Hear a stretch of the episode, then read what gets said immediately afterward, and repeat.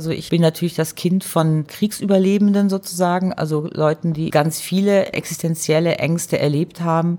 Ich glaube, das hat ganz viel damit zu tun, dass ich das übernommen habe. Also meine Generation, gerade hier in der Schweiz, wir sind sehr behütet aufgewachsen. Aber ich glaube, das ist irgendwo durch auch das Problem. Ich glaube, das zeichnet unsere Generation ein bisschen aus, diese Angst, dass es von da an Bach abgeht. Bikini. Zwei Frauen, zwei Generationen, ein Podcast. Mit Lisa Feldmann und Helena Schmid. Hallo, liebe Zuhörerinnen und Zuhörer, zu einer neuen Folge von Bikini, dem Generation-Podcast. Ich bin Helena Schmid, Vertreterin der Generation Z. Und ich bin Lisa Feldmann, die Boomerin. die Boomerin, ja. ja. Und jetzt heute sprechen wir über ein Thema, das äh, jede Generation betrifft. Und zwar, Lisa, was ist das? Worüber sprechen wir? Wir reden über Angst und Ängste. Das ist natürlich tatsächlich keine Erfindung irgendeiner Generation, aber offenbar haben Generationen unterschiedliche Ängste. Und darüber wollen wir heute reden, uns also quasi mal gegenseitig aufklären, was so unsere Ängste sind. Ich fange mal mit was ganz Banalem an. Ich habe wahnsinnige Angst vor dem Zahnarzt. Ich muss nächste Woche zum Zahnarzt und ich habe schon jetzt eine Woche vorher jede Nacht träume ich davon von diesem Zahnarztbesuch. Die sind sich dort auch gewohnt, dass ich mich äh, weigere, den Mund aufzumachen wie ein kleines Kind und geben mir dann immer so ein bisschen Beruhigungstabletten. Oh. also das ist wirklich so schlimm. Ja, das nee, habe ich nicht. Also ich muss dazu sagen, ich habe eine Geschichte mit Zahnärzten, weil ich natürlich noch kennengelernt habe, eine Generation Zahnarzt. Helena, wenn du die kennengelernt hättest, dann würdest du nie mehr zum Zahnarzt gehen, weil als ich ein Kind war, wurde zum Beispiel überhaupt nicht gespritzt beim Bohren. Es wurde so grundsätzlich immer gesagt, das schaffst du schon, das mach mal. Nee, nee, das machen wir nicht. Jetzt äh, reiß dich mal zusammen und so weiter. Das tat immer weh, es war immer unangenehm. Und als dann so in meinem Erwachsenenalter, ich würde mal sagen, in den 80er Jahren Zahnärzte plötzlich gut wurden. Mein Gefühl ist wirklich, das waren früher Klempner. Also es waren früher so Leute, die auf so Mittelalter-Marktplätzen zur Belustigung anderer Leute Leute gequält haben. Und irgendwann in den 80er Jahren haben die was gelernt, was sie vorher nicht konnten. Und seitdem tut das nicht mehr weh, egal was ich da mache. Und deswegen weiß ich gar nicht, warum ich Angst haben soll. Aber das zeigt halt schon so ein bisschen, auch das Thema. Ich bin zwar verwöhnt, verhätschelt, wie meiner Generation das häufig vorgeworfen wird. Weniger Angst als du habe ich aber nicht, denke ich. Was ist denn so was, wovor hast du Angst? Also ich habe ganz banale Ängste oder beziehungsweise peinlich, muss man eigentlich eher sagen. Ich habe Angst vom schwarzen Mann. Das habe ich als kleines Kind schon gehabt. Die Vorstellung dieses schwarzen Mannes ist, dass jemand ist, der einen schwarzen Mantel anhat, einen schwarzen Hut aufhat, alle Kleider, die er anhat, sind schwarz und der will mir böse. In Amerika heißt er The Boogeyman. Also es ist diese Kinderfigur, vor der man Angst hat. Und diese Kinderangstfigur begleitet mich bis heute. Also ich bin noch heute jemand, der sich ganz schwer tut, allein zu Hause zu sein, wenn keiner da ist. Ich brauche Gesellschaft, ich möchte, dass jemand bei mir ist. Ich habe so eine, so eine Kinderangst. Wo denkst du, kommt die? Weil hast du irgendwie mal was erlebt? In die Richtung oder? Nee, ich glaube, ein Teil sind vererbte Ängste. Also ich bin natürlich das Kind von Kriegsüberlebenden sozusagen, also Leuten, die im Krieg Jugendliche waren und Kinder waren und ganz viele ähm, Ängste, existenzielle Ängste erlebt haben und die auch davon geredet haben. Das hat meine Kindheit sehr begleitet, die Geschichten von denen zu hören. Und die auch selber starke Ängste hatten. Also das heißt, deren Ängste habe ich, glaube ich, nicht nur genetisch mitbekommen, sondern eben auch erzählt bekommen.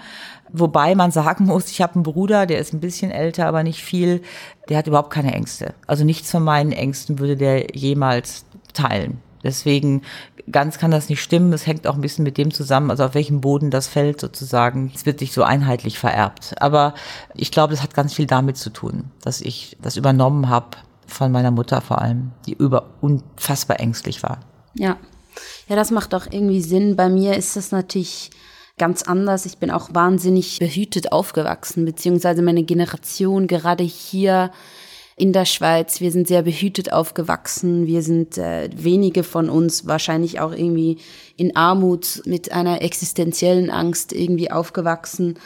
Aber ich glaube, das ist irgendwo durch auch das Problem. Ich glaube, das zeichnet unsere Generation ein bisschen aus, diese Angst, dass es von da an Bach abgeht. Also, dass man irgendwie daraus nichts machen kann, dass man super Grundlage hat. Wir, Generation Z, wir sind die bestgebildetste Generation überhaupt. Wir haben keinen Krieg erlebt, nicht mal was Annäherndes. Wir können uns nicht mehr an 9-11 erinnern. Aber wir haben wahnsinnige Angst, dass es irgendwie schlimmer wird, als wir es kennen. Und bei mir, ich, ich merke das irgendwie bei bei jeder positiven Emotion, die ich habe. Wenn ich Erfolg habe, dann kann ich nicht einfach sagen, boah, geil, ich habe Erfolg und mich freuen, sondern dann folgt unmittelbar die Angst, es wird nie wieder so sein. Es ist das allerletzte Mal. Lass uns nochmal zurückgehen, das, was du davor gesagt hast, vor dem jetzt, dem mhm. letzten Satz mit der Emotion, dass ihr eine Generation seid, die sozusagen unter so optimalen Bedingungen aufgewachsen seid, dass euch eigentlich gar nichts passieren kann aber du die Befürchtung hast, jetzt kannst du noch schlimmer werden. Das waren wir ja auch. Also ich habe das ja, was ich gerade erzählt habe, diese Ängste waren ja nicht meine. Ich bin ja auch irre behütet aufgewachsen. Ich hatte keine Ahnung de facto von Kriegen. Man hatte damals sogar noch viel stärker das Gefühl, es wird nie wieder Krieg geben. Es war eine Generation, die beseelt war von dem Gefühl, alles wird gut, alles ist gut, die Welt hält zusammen, es gibt keine Bösen mehr und auch dieses Gefühl, mir steht die Welt offen. Also ich bin ja dann noch dazu so eine Generation, wo alles immer nur reicher und wohlhabender und entspannter wurde. Gleichzeitig entwickelte sich die Welt so, dass man mit Sicherheit irgendeinen Job bekam, dass diese ganze Welt immer nur bunter und vielfältiger und interessanter wurde und man nur äh, aufstrecken muss und sagen muss, das würde ich übrigens gerne machen. Dann sagte jemand, ja, das kannst du bei mir machen. Ist doch super. Also das ja, das ist aber da auch der große Unterschied, oder? Also bei mir ist jetzt nicht mehr irgendwie so viel größer, hoffnungsvoller und vielseitiger geworden. Im Gegenteil, der Konkurrenzdruck untereinander ist höher. Diese Solidarität, die du beschreibst, habe ich so nicht erlebt. Und auch mit dem Klimawandel, was übrigens auch eine, eine große Angst ist meiner Generation, hat man das Gefühl von jetzt, jetzt haben wir einen gewissen Punkt erreicht, jetzt wird's schlimmer. Jetzt zahlen wir den Preis für quasi diesen Aufschwung, den ihr damals mhm. erlebt habt, oder? Und ich glaube, das äh, zeigt sich auch in vielen Ängsten meiner Generation, auch in meinen eigenen. Mhm. Also Klimaängste beziehungsweise die Einschätzung, dass das, was mit dem Klima passiert, nicht gut ist, gab es ja auch in meiner Generation. Also ich habe ja erlebt, wie die, die Partei der Grünen sich gegründet hat, ganz tief aus dem Bewusstsein heraus, dass es ein Waldsterben gibt, dass wir, wenn wir so weitermachen mit unserer Industrie, diesen Planeten vorm Baum fahren. Das hat mich damals auch schon bewegt. Ich habe natürlich auch Grün gewählt. Ich hab, fand das sehr einleuchtend, finde es bis heute einleuchtend. Finde ganz toll, dass sich eine neue, starke Jugendbewegung entwickelt hat unter der Führerschaft sozusagen von Greta Thunberg. Nur denke ich, das ist hat bei mir keine Ängste ausgelöst, sondern eher das Gefühl, politisch kämpfen zu wollen, was dafür zu tun. Man kann ja was ändern. Man kann es vielleicht nicht alles retten, aber würden wir die Welt sozusagen oder die Gesellschaften sich verändern und anders mit den Ressourcen umgehen, dann würde sich was ändern an dem Zustand des Planeten. Es, und ja, es, ich, ich meine aber auch gar nicht, dass mir den, der Zustand des Planeten an sich Angst macht, aber dass dieses Lebensgefühl von auf das Gute folgt das Schlechte, das löst bei mir wahnsinnig viele Ängste aus und eben das ist, wenn ich Erfolg habe, die Angst, es wird nie mehr so sein, wenn ich was gerne mache, die Angst, dass ich nicht gut genug bin darin oder wenn ich jemanden liebe, die Angst, ich werde verlassen werden, ich werde diese Person verlieren. Und das meine ich eher damit, dass daraus Ängste entstehen. Mhm. Ich glaube, Verlustangst ist häufig auch eben was, das du vielleicht mal irgendwo erlebt hast. Mhm. Und vor dem du dann eine Angst entwickelst. Bei mir war das jetzt nicht so. Ich glaube, mir würde es sogar gut tun, würde es mir mal passieren, nur um zu merken, Man die überlebt. Welt bricht nicht ja. komplett zusammen. Ja. Und ich glaube, das ist schon auch ein wichtiger Punkt bei Angst. Häufig kommt es ja nicht zum Realitätscheck. Ja. Also du hast irgendein Szenario im Kopf, was passiert wann und es macht dir Angst, mhm. aber dieses Szenario trifft gar nie ein. Mhm. Und wenn es mal eintreffen würde oder in einer abgeschwächten Form, dann würde das dir vielleicht helfen, mhm. aber so weit kommt's ja meistens dann gar nicht. Also schleppst du diese Angst irgendwie einfach mit dir mit, Tag für Tag? Man kann ja entsprechende Therapien machen, wo man sich in die Situation begibt, um das dann zu erfahren. Das gibt's ja. Also soll ich mich hypnotisieren lassen? Nee, es gibt richtige Angsttherapien, die genau damit arbeiten, dich zu konfrontieren mit Situationen, in der diese Angst eine Rolle spielt, damit du agieren kannst und lernst, in die Situation reinzugehen und es auszuagieren. Das funktioniert ja nur bei so konkreten Ängsten. Bei so einer völlig irrationalen Angst von, ich werde nie wieder Erfolg haben. Von jetzt an wird mein Leben nur noch schlimmer, schlimmer, schlimmer, bevor es dann irgendwie zu Ende geht. Wie, wie willst du das überwinden? Wie willst du das suggerieren? Naja, also da gibt es auch da würden mir jetzt verschiedene Therapieformen so einfallen. Also im Sinne von, dass du mit einer entsprechenden Technik, Fragetechnik, Hinführungstechnik eines geschulten Therapeuten an die Ursituation andockst, wo dieses Gefühl entstanden ist. In der Regel gibt es dafür tatsächlich dann doch Beweggründe, die das irgendwann ausgelöst haben und indem du sozusagen diese Ursituation löst, dann auch Handlungen ableiten kannst für die Zukunft. Aber ich wollte noch mal zurück zu dem Thema Verlustangst bei Liebe. Das hat meine Generation auf einer anderen Ebene ja auch gehabt. Ich wurde Ende der 70er Jahre erwachsen. Zu dem Zeitpunkt war ein Zusammenkommen, also ein Couple werden, hatte völlig neue Regeln, ja, wie du einen Mann findest, was du dir, was dann passiert, was da zu erwarten ist. Also mhm. alles war vorbei. Es gab dazwischendurch diese Hippie-Studentenbewegung oder so, aber die hat nicht wirklich, mit der hatte ich nicht viel zu tun. Ich kam aus einem Elternhaus, wo das alles ganz geregelt war. Als Frau machtest du vielleicht eine Ausbildung, damit du dich nachher gut gepflegt unterhalten konntest, aber im Grunde war dein Ziel erreicht, wenn du einen Mann gefunden hattest, mit dem alle zufrieden waren und du vor allem und dann eine Familie gegründet hast und dann ja. die Rolle übernommen hast. Das war plötzlich alles wertlos. Also während ich Schule machte, hat sich das alles stock, stock, stock um mich rum entwertet. Es war völlig klar, heiraten, pff, diese ganzen Maßstäbe zerbröckelten also sozusagen die ganzen Paarungsrituale, die zu einem Ziel führen sollten, waren wertlos geworden. Es hatte, gab völlig neue Maßstäbe und du musstest dich als Frau damit drauf gefasst machen, dass du auf die wie immer langsamen Männer, die noch so dastanden und sagten, ihr seid doch alle sehr nett und wollt doch, dass wir euch heiraten. Und seid doch sicherlich vor allem darauf bedacht, dass ihr schön attraktiv seid und die Klappe haltet, mussten wir irgendwie klarkommen damit, dass wir das nicht mehr tun, aber trotzdem wollten wir geliebt werden. Und wir hatten das Gefühl, es wird ganz schwer, jetzt einen Mann zu finden, weil sobald wir mehr als drei Sätze sagten, hatten wir Haare auf den Zähnen und waren vorlaut, unattraktiv, nicht süß, nicht klasse, nicht fein, nicht Heiratsmaterial und damit eigentlich gar nichts. Und wir hatten eine irre Angst, was falsch zu machen machen. Also wir waren immer auf diesem dünnen Eis, wenn wir einen Jungen toll fanden, zu sagen, wie laut bin ich jetzt oder wie ehrlich oder sollte ich nicht vielleicht das zurückhalten, weil sonst habe ich hier eh keine Chance. Also, also meine Ängste, ich war ganz sicher Ende der Teenagerjahre, Anfang der 20er, ich werde nie einen Mann finden. Es wird nicht gehen. Es gibt, es gibt die nicht. Es mhm. gibt nur, ich muss einen riesen Kompromiss machen, damit ich irgendeinen von den alten, also einen kriege, der so alt ist wie ich, aber der so denkt wie mein Vater. Es gibt keine neuen Männer. Gibt's ja. einfach nicht. Das, das war aber, ist bei mir natürlich überhaupt kein Thema. Also, da, davor hatte ich nie Angst. Ich habe mein Sing Single-Leben immer genossen. Ich war nie abgeneigt irgendwie gegenüber einer Beziehung, aber ich musste es auch nicht unbedingt haben. Und die Angst kam erst mit der Beziehung. Also, indem man sich dann in diese Abhängigkeit begibt, zu merken, wie sehr man die andere Person auf einmal braucht, was dann irgendwie Angst ausgelöst hat. Mhm. Jetzt bei mir. Mhm. Ja, generell, also Angst ist ja ein sehr verbreitetes Thema, auch wirklich im Bereich von Angststörungen, wo es dann schon in die psychische Störung hineingeht, die, die das Leben dann auch äh, sehr, sehr stark erschweren können. 15 Prozent der Bevölkerung, das ist eine Studie aus Deutschland, wird eine Angststörung attestiert. Also es ist ein wahnsinniger Anteil. Ja. Und gerade in meiner Altersklasse, bei den 18 bis 25-Jährigen, geht man von noch höheren Prozentanteilen aus.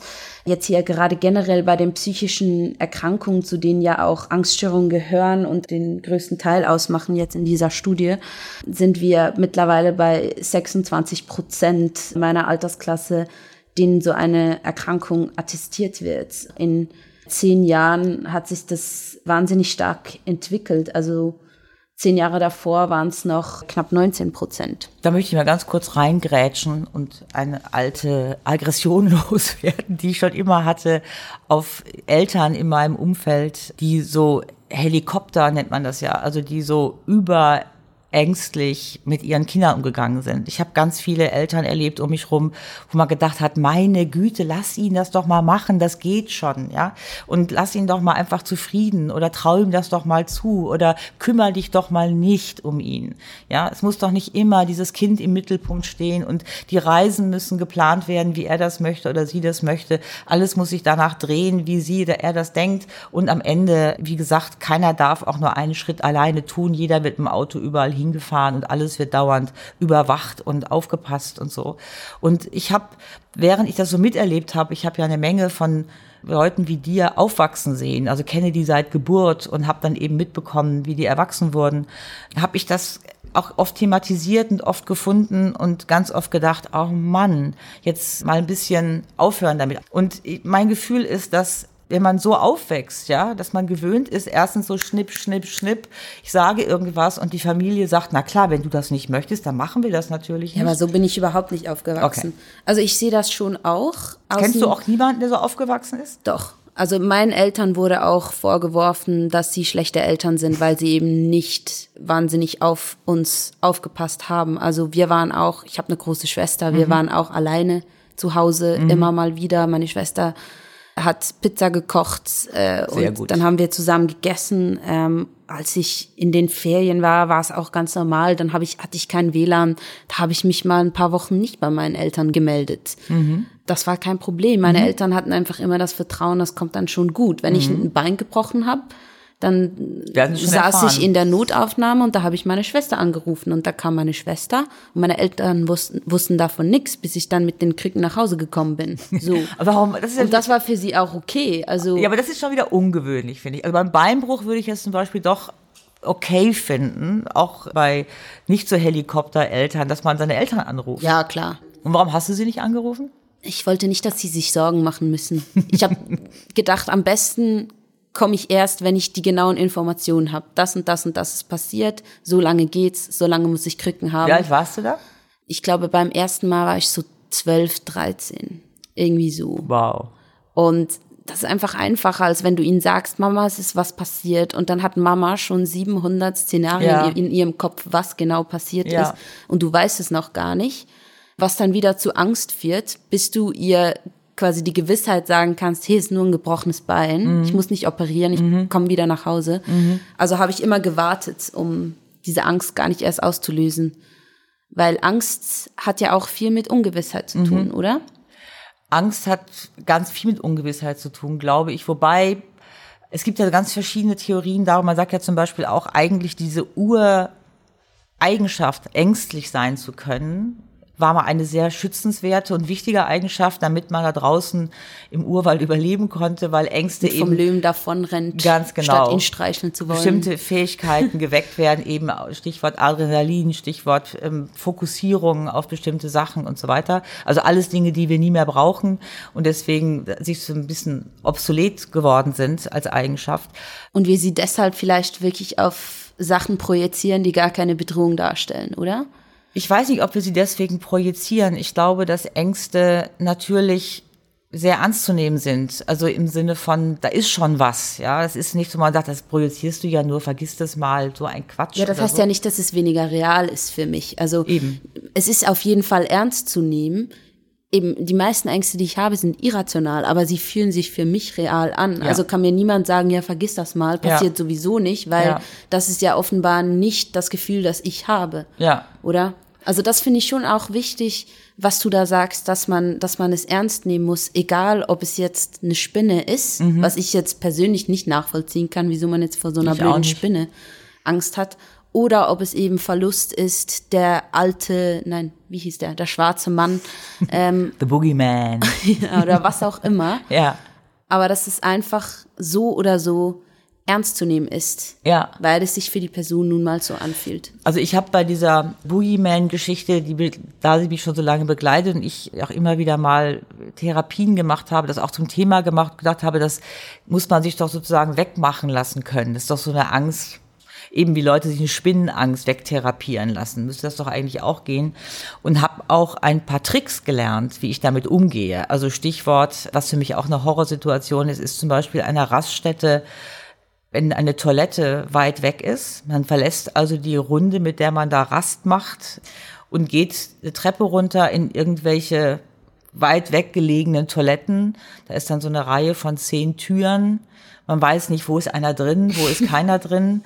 Ähm, es ist abends um elf oder so, ja. Und dann ist, kommt dann noch hinzu, das ist in der Tat keine Juppaldi-Situation, sondern da ist schon ganz viel passiert an diesen Orten.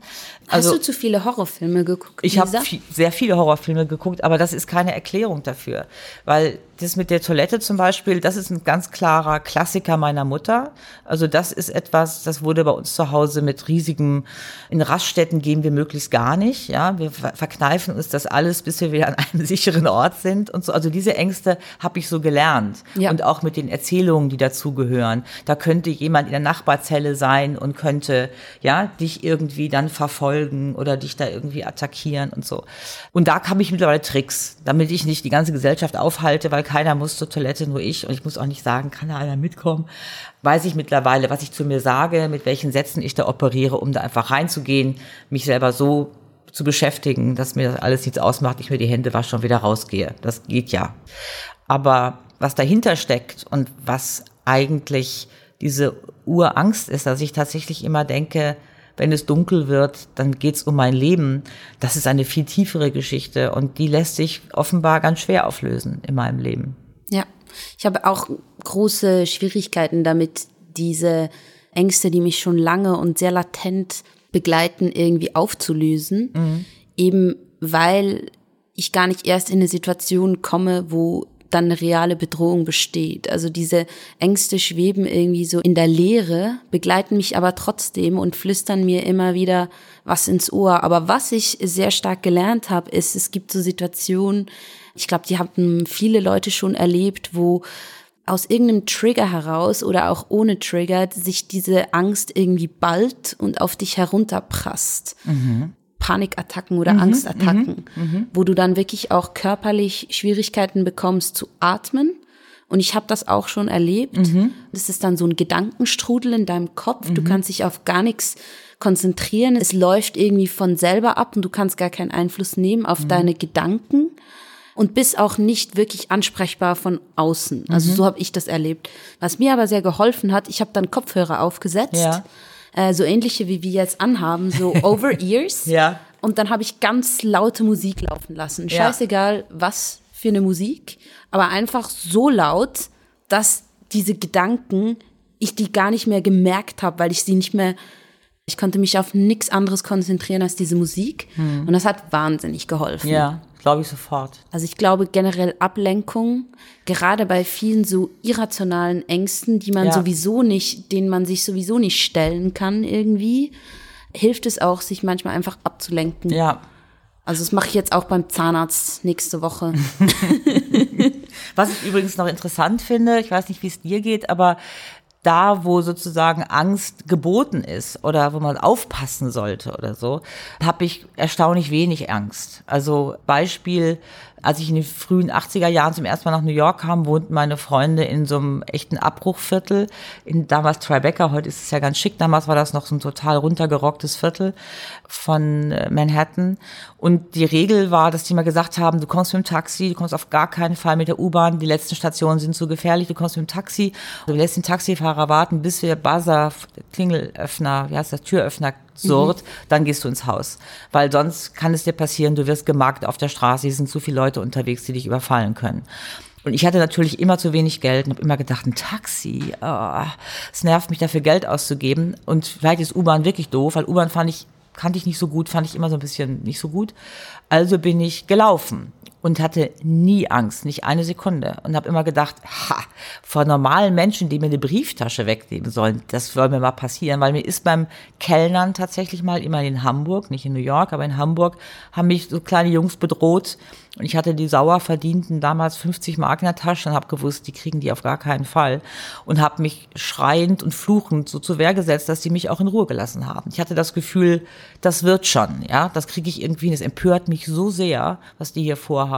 Und mit diesem Ja, da Gefühl, bleibt wenig Platz für Angst, oder? Ja. Da ist man einfach wütend, empört Ja. und denkt so, nee, lass ich nicht Und so bin ich auch durch New York gelaufen und habe gedacht, das wollen wir doch mal sehen. Also wäre ich Ja. durch einen einsamen Wald gelaufen, ja, hätte ich mir sofort ein Taxi genommen, weil ich Ja. gewusst hätte, es könnte ja irgendwie eben der, der Mann mit der dem Mann, Schwa- der da irgendwie wohnt, aus irgendeinem Irgendein Grund und gerade noch Fremder, eine der Kettensäge unterwegs- dabei hat, genau, ja klar. möchte mich nee, aber geht mir, geht mir total, total gleich. Ich bin so oft bei fremden Menschen ins Auto gestiegen, zum Teil im Alter von neun Jahren. Meine Eltern haben eine Herzkrise bekommen, als ich ihnen das stolz erzählt habe. Und solche Sachen, die ich genau weiß, das ist gefährlich. Äh, Liebe Kinder, wenn ihr jetzt zuhört, das macht ihr bitte nicht, was Helena da gemacht hat, ja? Ja, aber das tatsächlich, deshalb werde ich von außen oder wurde auch immer sehr mutig wahrgenommen, weil ich immer auf die Gefahren geschissen habe, sozusagen, und, und fand, nee, passiert mir halt was, egal, mir sowieso egal, habe keine Angst vor dem Tod, was auch immer, und mich dann auch bewusst in gefährliche Situationen gebracht habe, aber nicht wirklich Angst verspürt habe. Und trotzdem, eben, das ist dann so die Wahrnehmung von außen, boah, bist du mutig dass du das gemacht hast. Ich bin natürlich vom 10 Meter Brett gesprungen und solche Sachen. Und die Innenansicht sehe ich mich dann aber selber doch als ängstlichen Menschen einfach. Und ich glaube, das lässt sich miteinander vereinbaren, jetzt, wenn wir so darüber sprechen. Glaube ich auch. Und dann gibt es noch sowas, ähm, das ist mir jetzt im Zuge dieser Berichterstattung der Unendlichen über die amerikanischen Wahlen aufgefallen, was es geheißen hat in den letzten vier Jahren. Es hat ein, ein Reporter bei CNN ja auch zum Ausdruck gebracht, ein Schwarzer zu sein und deine schwarzen Kinder in eine Schule zu schicken. Mit welchen Ängsten, mit wie du die Kinder erziehst, was du den Kindern sagst, was sie sagen dürfen, was sie nicht sagen dürfen und was für ein Gefühl du dazu hast, wenn das vorbei ist, wenn dieser Mann nicht mehr Präsident ist, der es vor allen Dingen sich auf die Fahne geschrieben hat, irgendwelche weißen Vollidioten aufzuwiegeln, die das Gefühl haben, sie gehören zu einer anderen, höheren Rasse von Mensch, die andere erniedrigen dürfen. Und der hat ja sogar geweint da im Fernsehen, weil er so ergriffen war von, dass es echt vorbei erleichtert. ist. So erleichtert war, dass es jetzt vorbei ist. Und mir ist plötzlich klar geworden, wie privilegiert unsere Gesellschaften sind, ja, dass wir das in, nicht erleben. Also ich fand das wirklich bei allem, wo wir immer sagen, ja, da können wir auch ein Stück von reden, Rassismus und so, finde ich, der Rassismus, der in den letzten Jahren wieder so sich Bahn brechen konnte in Amerika, der einen wirklich im Alltag Angst macht. Ich glaube sogar, abgesehen von der Hautfarbe, dass es dich dann sowieso trifft sozusagen, auch wenn du den Mund aufmachst äh, und Partei ergreifst für den vermeintlich Falschen im Augen der anderen, was das für ein Lebensgefühl sein muss und wie anders das ist, das finde ich jetzt sozusagen für eine gesamte Gesellschaft als Angstfaktor unfassbar. Ja. Wie geht's dir? Sehe ich schon auch so. Aber eben, das, was ich eigentlich daran eben das Krasse finde, eben Amerika ist jetzt ein Beispiel, es gibt aber auch ganz viele andere Länder, wo Leute aus verschiedenen Gründen in Angst leben Stimmt. müssen. Ich kann mir das gar nicht vorstellen. Ich habe das nie erlebt. Ja. Und ich denke trotzdem, unsere Gesellschaft hat trotzdem dieses wahnsinnige Angstproblem, obwohl wir diese Probleme nicht haben. Und das finde ich, klar, irgendwo durch ist das privilegiert und irgendwo durch finde ich das wahnsinnig faszinierend, wieso das das so ist. Ich wir finde es hätten eher so keinen Grund. Ja, ich finde es eher irritierend. Aber ich, ich spüre es ja bei mir selber. Es ist nicht, dass ich mir das also einbilde. Vielleicht bilde ich es mir ein, aber für mich ist es halt real. Und ich hätte diesen Grund nicht. Und manchmal frage ich mich, wenn ich wirklich mal einer Bedrohung ausgesetzt wäre, ob ich heute ein anderes Verhältnis hätte zu Angst. Weil ich war das nie. Ob es wirklich dieses Behütete ist, das mich zu diesem ängstlichen Menschen gemacht hat, den ich manchmal jetzt im Spiegel sehe, so, oder? Aber jetzt mal noch, hast du mal, vielleicht Daka, ich, ich habe nicht wirklich, eben ich war selten wirklich mit meinen Ängsten konfrontiert, aber du äh, bist ja schon ein bisschen älter, hast du mal eine Angst überwunden? also vom Boogeyman habe ich ja schon gesagt, so Mittel. Überwunden. Also eben, ich kann ein paar Tricks, aber wirklich weg ist es nicht. Eine banale Angst, die ich hatte, als ich klein war und Jugendlicher war, war Fliegen. Ich fand Fliegen war sowas, wie soll das gehen? Wie soll das Flugzeug da oben bleiben? Und hatte, sobald es auch nur ein bisschen gewackelt hat, habe ich gedacht, oh Gott, das war's. Ich hauche mein Leben aus und hatte furchtbare Angst. Und als ich dann Ende der 20er Jahre ins Berufsleben kam und klar war, ich werde sehr viel fliegen müssen in meinem Leben, habe ich wie beschlossen, das ist jetzt vorbei. Steige in ein Flugzeug, als steige ich in einen Bus. Ende der Ansage. Ich sitze im Bus. Und wenn es ruppelt, dann ist es einfach eine unruhige Straße voller Schlaglöcher, weil es passieren viel mehr Unglücke mit Bussen als mit Flugzeugen. Also ich sitze in einem sicheren Flugzeug, das muss ich mir einfach klar machen. Und es hat gewirkt. Und ich hab, steige heute genauso in ein Flugzeug, mir ist das Piep egal. Ich habe allerdings, muss ich dazu sagen, noch keinen schlimmen Flug erlebt. Ich habe schon mal Fluglöcher erlebt oder so. Aber es gibt ja Menschen, die haben so Flüge erlebt, wo wirklich irgendwie 800 Meter Flugloch. Aber ja? das ist dann ein Trauma, das ist genau. ja irgendwie nochmal was anderes. Genau. Das sagt dann auch erlebt. niemand, ah, brauchst keine Angst haben. Genau. So, natürlich habe ich Angst. Also bei mir ist das mit dem Fliegen, da bin ich total glücklich drüber, hat das total funktioniert. Das ist das Einzige, was ich dazu beisteuern kann. Cool. Du hast dann schon mal eine Angst überwunden. Ähm, ich arbeite daran. Lass mal über Frauen sprechen bei der heutigen Palme, die ja. die Palme erklommen haben, die mutig gewesen sind und ja. die wir bewundern. Auf die Palme gebracht.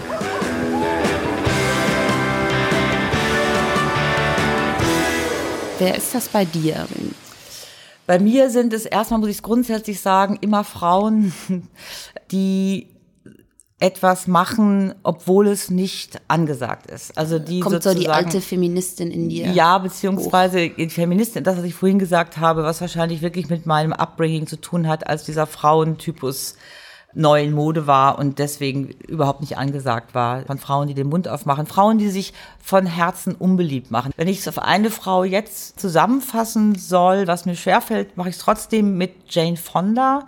Jane Fonda, jemand, den du überhaupt nicht mehr kennst wahrscheinlich, aber der in meiner Generation und schon der Generation davor lustigerweise ganz viel ausgelöst hat. Die war sogenannte Hollywood Royalty, Tochter von Henry Fonda, Schwester von Peter Fonda, wurde auch ganz früh bildhübsch, wie sie war Filmstar, ging nach Frankreich. Dort machte sie das erste ungewöhnliche heiratete nämlich Roger Verdin, einen französischen Filmregisseur kam dann zurück nach Amerika und wurde dann Hanoi Jane, schloss sich nämlich der Bürgerrechtsbewegung an in Amerika in 68 um den Vietnamkrieg herum und die Proteste mhm. der Bürgerrechtsbewegung gegen den Vietnamkrieg und machte sich irre unbeliebt, weil sie war nicht mehr die süße, hübsche Mitzwanzigerin, als die sie nach Paris gegangen war und geheiratet hat, sondern sie kam zurück und wurde eine politische Aktivistin und dadurch eigentlich sozusagen ein, ein äh, Persona non grata, also jemand, der wirklich ausgeladen wurde aus Talkshows, der nicht mehr mitspielen durfte in Hollywood und nicht mehr dabei war. Das hat sich eigentlich so fortgesetzt. Sie hat dann nämlich nochmal eine lustige Wendung gemacht. Sie hat dann als nächstes Karriere gemacht als erste Star, die Aerobic-Videos macht. Also sie war selber plötzlich irrer Fan von Aerobic. Das muss so gewesen sein, Anfang der 80er. Hat das erstens mit ihrem Wahnsinns-Body perfekt durchgezogen, hat dann beschlossen, Videos zu machen. Die waren unfassbar erfolgreich, hat sie wahnsinnig viel Geld mit verdient und waren auch total weltberühmt und angesagt. Jeder machte Aerobic mit den Jane Fonda Aerobic-Videos. Ich habe neulich noch mal eins gegoogelt, da fällst du vor Lachen vom Stuhl, auch wie die alle aussehen aber war eine Riesengeschichte. Als nächstes hat sie einen Geschäftsmann geheiratet, einen Republikaner, völlig andere Type, Ted Turner. Das war der ähm, Begründer von CNN, aber aus geschäftlichen Gründen sozusagen. Mit dem war sie dann auch viele Jahre glücklich verheiratet, irgendwann dann nicht mehr. Und jetzt ist sie wieder sehr stark engagiert, hat mitgemacht bei den Straßendemonstrationen zu Black Lives Matter. Sie ist sehr stark engagiert gewesen in der ganzen MeToo-Bewegung, ist in der ganzen Gay-Szene, das ging schon bei AIDS los. Also sie hat eigentlich immer den Mund aufgemacht und das gesagt, was sie denkt. Teilweise auch mit Zurückschlägen. Also in der linken Szene war natürlich diese Heirat mit Ted Turner ein totaler No-Go. War ja auch egal. Also sie hat sehr stark einfach, ist sie ihrem persönlichen Stern gefolgt, hat man das Gefühl. Ich kenne die ja nicht, aber das denke ich mir von außen. Und das finde ich eigentlich das Tollste, was eine Frau machen kann. Ist sehr gut. Cool. Mir fällt da gerade einfach so eine Autorin ein, von der ich gerade ein Buch fertig gelesen habe. Das ist die Hanya Yanagihara, Ja, ähm. Hawaiianerin und auch Journalistin. Mhm.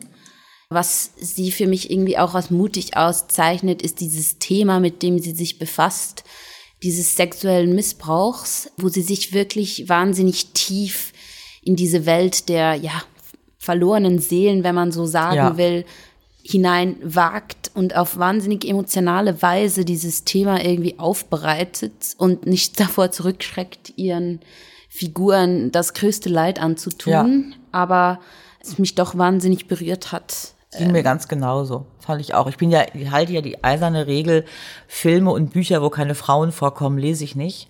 Aber bei diesem Buch, das von vier jungen Männern handelt, also deren Upbringing und deren verschiedenen Schicksale, habe ich mit Leidenschaft eine große Ausnahme gemacht, weil ich finde die alle so toll gezeichnet. Also geht mir ganz ähnlich, kann ich total verstehen. Finde ich auch eine tolle Heldin.